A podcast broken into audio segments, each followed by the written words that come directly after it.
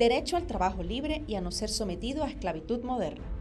Uno de los derechos fundamentales en la sociedad es la libertad, definido como la posibilidad de actuar en función de propios criterios, valores, razón y voluntad.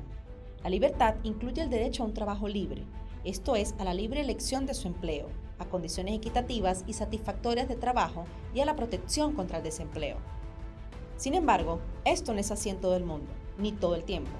Existen territorios y países en los que el ser humano trabaja sin dignidad, es sometido a esclavitud moderna, es sometido a una situación de explotación que no puede rechazar o abandonar debido a amenazas, violencia, coerción, engaño o abuso de poder.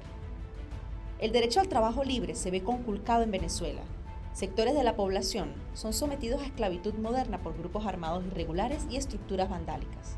Las personas sometidas a esclavitud moderna cuentan con las peores condiciones laborales, donde las posibilidades para acceder a buenos empleos están clausuradas, sobre todo en sectores con alta vulnerabilidad.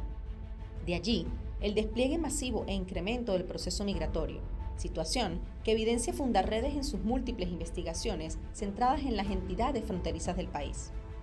Los venezolanos llegan a la esclavitud moderna producto de la emergencia humanitaria compleja que padecen y les obliga a aceptar trabajos indignos, pudiendo también haber sido víctimas de engaños por parte de cautivadores o estafadores, pero también hay otros que llegan a ser sometidos, secuestrados o reclutados de forma forzada.